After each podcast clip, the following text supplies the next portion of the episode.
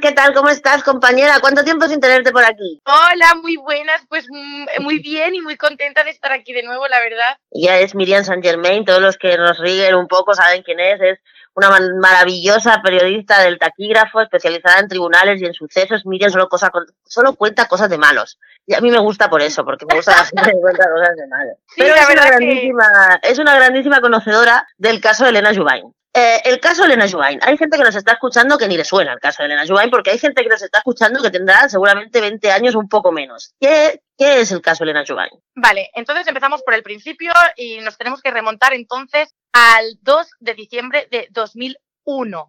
eh, ese día aparece el cuerpo desnudo con marcas de quemaduras por todo el cuerpo de una mujer, de una joven de 27 años, eh, que se acaba determinando que es Elena Jubain que también ha sido conocida como la bibliotecaria de Sabadell porque era, era su profesión en ese momento. Eh, ¿Por qué a día de hoy, 20 años más tarde, seguimos hablando de este caso? Bueno, pues muy sencillo. Fue un caso que revolucionó a la sociedad de la época. Una chica joven con unas cartas anónimas que recibió poco antes de morir, eh, un juego de rol algo extraño, unos amigos muy sospechosos y ya fue en su momento un caso que, que revolucionó a la sociedad. Pero la ¿Un falta juego de, de rol? Esto no sé, sí. un juego de rol. Porque en aquel, en aquel momento estaba muy de moda. Pero en aquel momento, hace 20, hace 20 años, estaba muy de moda ese rollo de los juegos de rol. Pues mira, te cuento, esto es lo que creen los investigadores ahora y lo que creían en, el, en la época, ¿no? Que Elena, sin saberlo, al menos a priori, entró a formar parte de un juego de rol que crearon sus amigos de la Unión Excursionista de Sabadell, que es como el núcleo del mal en, este, en esta investigación, ¿vale? Todos los sospechosos investigados eh, parten de esta, de esta Unión Excursionista. Entonces, eh, poco antes de morir, Elena recibe dos anónimos, dos anónimos eh, de unos supuestos amigos, que ella no sabe, por supuesto, de quiénes se tratan, porque son anónimos, y en los que le van haciendo como pruebas. Venga, va, a ver si adivinas quiénes somos. Te vamos a dar pistas y tú tienes que adivinar quiénes somos. Jiji, jaja. Eh, bueno, lo que parecía un, un juego mm, un poco mm, misterioso, pero al fin y al cabo un juego, una broma entre amigos. Bueno, pues esta broma se degenera un poco porque en el segundo anónimo que recibe Elena, eh, en la bebida que le, que le dejaron con los anónimos, porque muy simpáticos los amigos, le dejaron en la primera una, horchata y en la segunda un zumo de naranja, le meten benzodiazepinas. Es un narcótico de la hostia que te deja mm, lelo porque se utiliza para eh, enfermedades eh, cuando una persona tiene depresión o tiene ansiedad o tiene enfermedades que necesita eh, controlar o tener una ayuda externa de las gestiones emocionales. Claro, son medicamentos muy fuertes que en un estado normal te, te dejan... Mmm, te dejan una mierda. Exacto, te dejan muy groggy.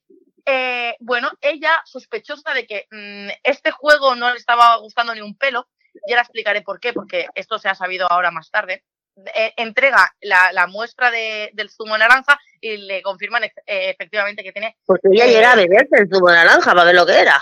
Bueno, eh, era un tetabric normal, eh, pero que mm, ella le, le, es sospechoso, tiene una corazonada y, y va a que lo analice.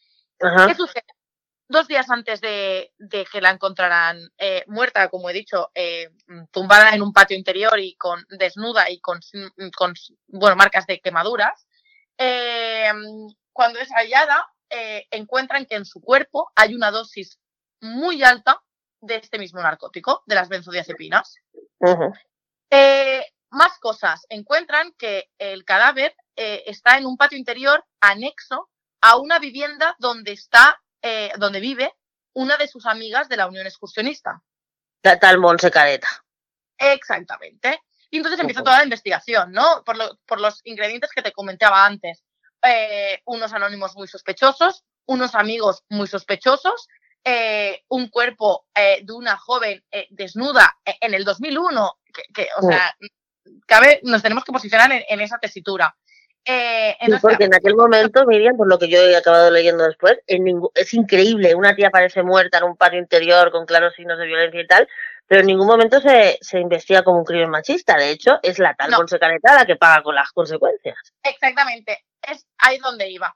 Eh, las mujeres empiezan a ser las principales sospechosas de, esta, de este crimen. Increíble, o sea, una tía desnuda, tirada, seguramente agredida y tal, y las mujeres son las principales sospechosas del asunto. Exactamente, exactamente, porque además eh, de lo, lo poco que, que, que, en la época se pudo determinar es que eh, Elena tenía en el cuerpo una dosis tan alta de benzodiazepinas que ella de por sí no se podía haber muerto, estaba como una especie de, de coma inducido por, por estos narcóticos, ¿no? Entonces, que ella no hubiese sido, no, no, no, era posible que ella se hubiese tirado de la azotea. Ya, ya. Era imposible, alguien la tendría que haber tirado. Un cuerpo no muerto, porque en ese momento se, se, se interpreta que seguía con vida, que, que, murió del impacto contra el suelo. Uh -huh. eh, alguien la tiene que arrastrar, tirar por la azotea para que caiga donde finalmente fue encontrada, ¿no? Eh, dos mujeres, lo siento, ¿eh? pero por la constitución además que tenían esas dos mujeres que fueron las principales sospechosas, mmm, era, era muy poco probable. Aún así, fueron las que pagaron con todo el, con todo el muerto, mm, valga la redundancia. ¿Y todos y los entran, amigos sospechosos de alrededor? Eh, entran en prisión porque la, eh, las pruebas determinan que son ellas las que han escrito los anónimos, uh -huh. las que la han secuestrado y las que finalmente la han matado y la han tirado por la azotea, ¿no? ¿En qué pruebas? ¿En qué pruebas las condenaron? Bueno, porque los anónimos coincidía parte de la letra de los anónimos con la de Monse Careta. Con, por, y porque en casa de Monse Careta encuentran eh, un pote de benzodiazepinas. Entonces, bueno, blanco y en botella, Monse Careta. Pero no encuentran, pero no encuentran ni huellas en el cadáver de ella, ni nada que las haya visto, nada. Nada, nada de nada de nada. Eh, Monse, eh, además, en ese momento, su abogado es Santi la Iglesia. Nos quedamos con este nombre. Santi la sí, Iglesia sí. también es miembro de la Unión Excursionista. Uh. También era amigo de Elena Jubán. También era conocido de todos los sospechosos. Y era la pareja y abogado de Monse Careta. Uh -huh. Él también es uno de los sospechosos porque a la vivienda donde se encuentra, o el patio de luces donde se encuentra el cuerpo, está anexo a la vivienda de Monse Careta, donde Santi la Iglesia pasaba buena parte de su tiempo porque eran pareja. Ajá. Sin embargo, eh, aquí es donde entra uno de, de, los despropósitos más grandes de esta investigación. El juez instructor de la época no encuentra absolutamente nada que relacione a Santi la Iglesia con el día de los hechos ni con los antecedentes de los hechos. Nada, de nada, de nada, de nada. Cuando la policía insistía en pedir diligencias para analizar el ADN de este hombre, insistía en pedir más pruebas para, para relacionarlo con los hechos, porque era muy raro que él no supiese nada. Eh, y el juez instructor de la época lo denegó todo. Con los y ahí fue cuando, cuando dijo la famosa frase de esto, esto ha sido una cosa de mujeres, ¿no? El, el este... Ha sido una cosa de mujeres. Luego, con los años he sabido que Santi la Iglesia era hijo de fiscales o tenía una relación muy estrecha con la justicia de la época. Y de hecho, se ha sabido después que actualmente trabaja como asesor jurídico en la Generalitat. Ah, mira, qué, qué, qué conveniente. Monse Careta, eh, eso sucede en 2001. Eh, Monse Careta entra en prisión y se suicida muy poco, o sea, perdón, muy poco después de entrar en prisión. O sea, Exactamente, dejando una nota eh, donde insistía en su inocencia. En 2005, por falta de pruebas, el caso se archiva y cae en el cajón desastre del juzgado de instrucción 2 de Sabadell. ¿Qué uh -huh. sucede? La familia insiste en que se tiene que hacer justicia, en que no puede ser que se sepa claramente que ha sido una instrucción pésima que se sepa que eh, hay sospechosos que han mentido, como se ha sabido con eh, posterior, posterioridad, y que el caso siga sin resolverse y que nadie haga nada. Entonces aquí entran dos estudiantes de la autónoma que hacen su trabajo de final de grado sobre eh, Elena Jovan y el caso vuelve a mediatizarse. Uh -huh. luego, el segundo componente es el capítulo de Crims de Carla Porta en TV3, que vuelve a poner eh, en, el, en el foco mediático o en el foco de la opinión pública el caso de Elena Yuban, ya hay una persecución social de redes sociales increíble contra Santi la Iglesia porque la gente, después de escuchar al instructor, después de escuchar al, al, al fiscal y a los investigadores, se dan cuenta de que la instrucción no se desarrolló mm, con los cauces que debería haber sido y empiezan una persecución absoluta contra Santi la Iglesia porque lo ven eh, el, el, el, bueno, el, el listo, culpable, ¿no? el que se, que se libra y echa a la novia a la cárcel donde la acaba suicidándose. Exacto, o sea, recuerdo los componentes, ¿eh? unas cartas anónimas, benzodiazepinas, una, una joven de 7 años, de años lanzada desde una azotea, eh, un caso para la época que, bueno, que fue extraordinario. ¿Qué sucede? Eh, la familia, que aquí ha sido el motor que ha impulsado la investigación, dice esto no puede quedar aquí, así, ahora que hemos vuelto a poner en el, en el centro de, de la atención pública el caso, vamos a intentar salir con más pruebas. El caso se reabre en 2020 después de que en 2005 hubiese sido archivado. Se presentan unas primeras diligencias, unas pruebas que tenía la familia en la retaguardia son denegadas. La familia lo vuelve a, vuelve a insistir. ¿Qué tipo de pruebas?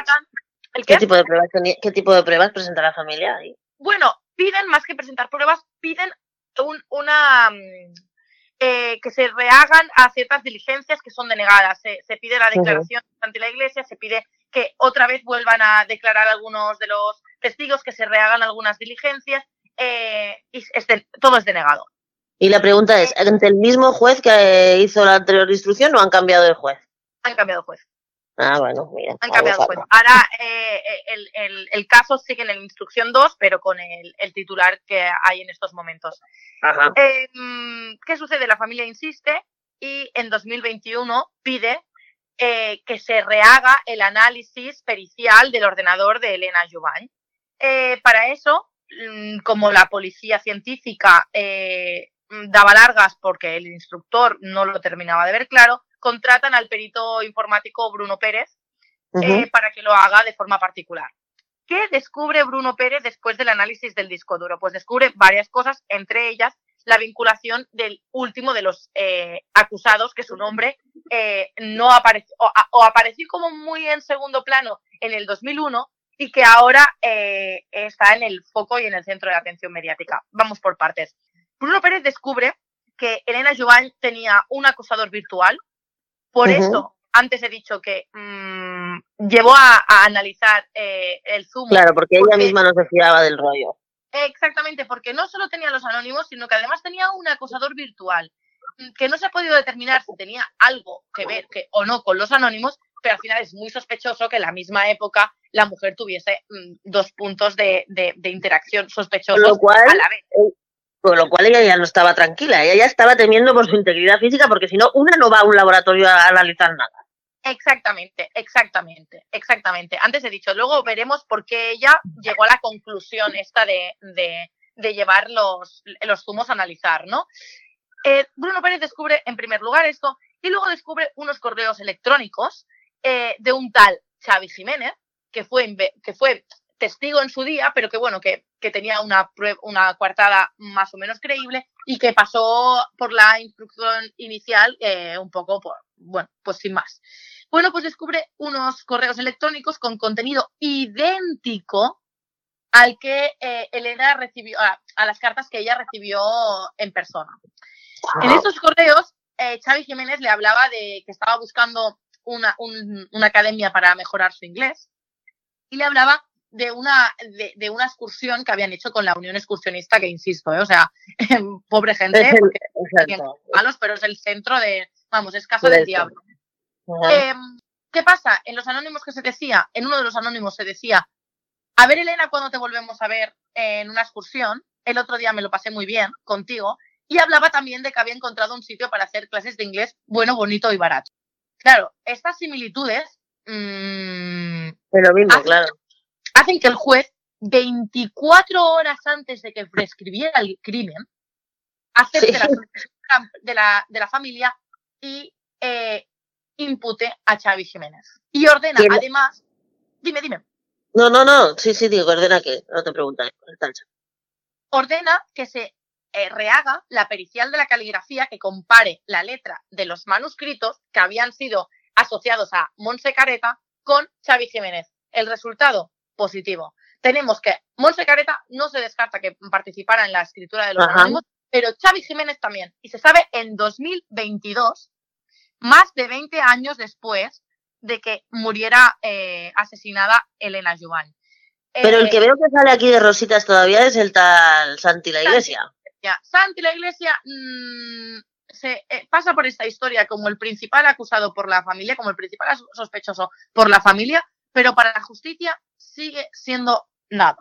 ¿Y por qué lo, vinculan a él como el principal sospechoso de la familia? Porque la familia habla de un feminicidio directamente. El otro día vimos declaraciones del hermano de, Elena, pero que también de la, de la hermana de Monse Careta, porque ellos también quieren demostrar que su hermana pues era no, inocente. no, era inocente, claro. Eh, la familia lo tiene claro porque eh, Santi la Iglesia desde el primer momento tuvo una actitud sospechosa. Eh, sus, primeras, eh, sus primeras coartadas no cuadraban ahora se ha sabido que, uno de los testigos que mm, ayudó a Santi la Iglesia, bueno, se ha sabido ahora que ayudó, ¿no? Pero que demostró la, la cuartada de Santi la Iglesia, mintió. Em, la, familia siempre ha visto a Santi la Iglesia como el principal sospechoso porque él vivía donde vivía Monse Careta.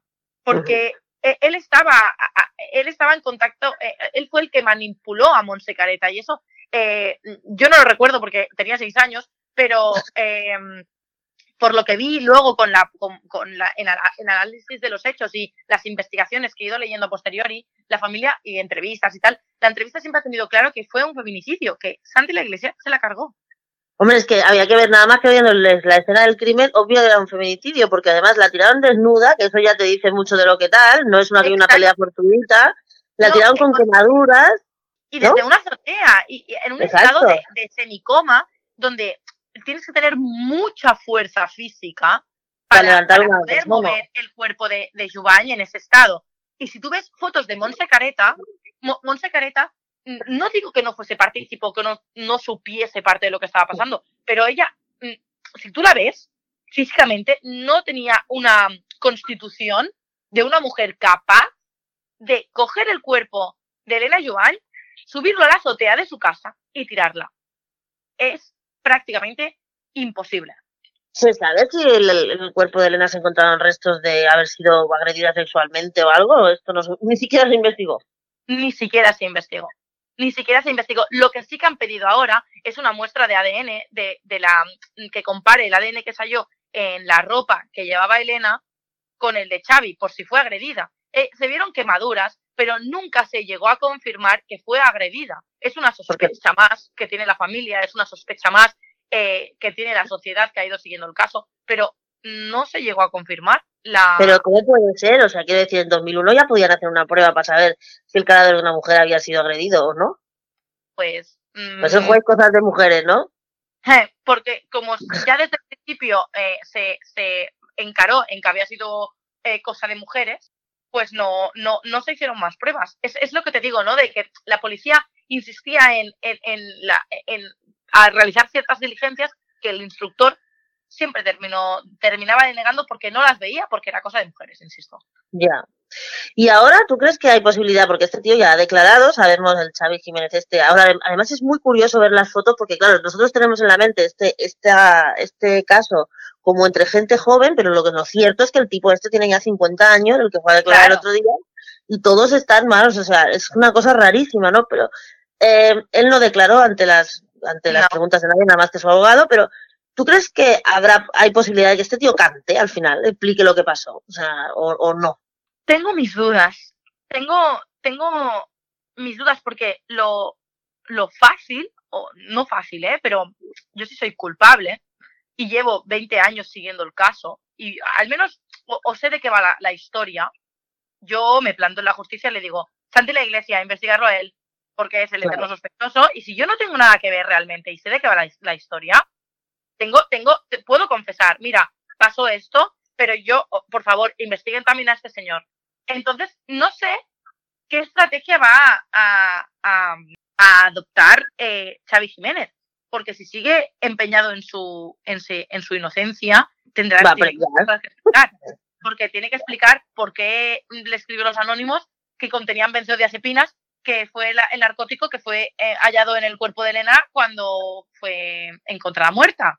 Entonces, tiene muchas cosas que explicar, por lo tanto, yo me lo pensaría dos veces. Él dijo que estaba con su padre en la noche de los hechos. Mm, el padre tiene 89 años y Alzheimer, o sea, quiero decir, eh, eh, ha sido una estrategia muy, no sé, puede ser verdad, pero al final, como si es culpable, ha sido una estrategia buenísima. Bueno, Miriam, pues lo seguiremos lo Sí, yo me he enrollado aquí con una persiana, pero... No, no, pero es súper interesante. Perdóname, estamos aquí en exclusiva con una de las que más sabe del caso, preferimos oírte a ti que ver TV3, la verdad. O sea, como las cosas como son. Entonces, pues... Porque desde el taquígrafo tuvimos la suerte de poder publicar con cierta primicia junto con otros compañeros de otros medios de comunicación, pero fuimos, eh, si no los primeros, yo creo que fuimos de los primeros 100%, en, en confirmar que eh, se habían encontrado similitudes entre los anónimos y, los, correos. Eso sí que, entonces, a partir de ahí, el taquígrafo eh, ha jugado un papel eh, muy importante en, esta investigación porque mm, tuvimos, en primer lugar, que había sido Elena acosada en, en, fechas muy similares a cuando recibió los anónimos y luego pudimos confirmar esa similitud en los, en los correos de, de Xavi Jiménez.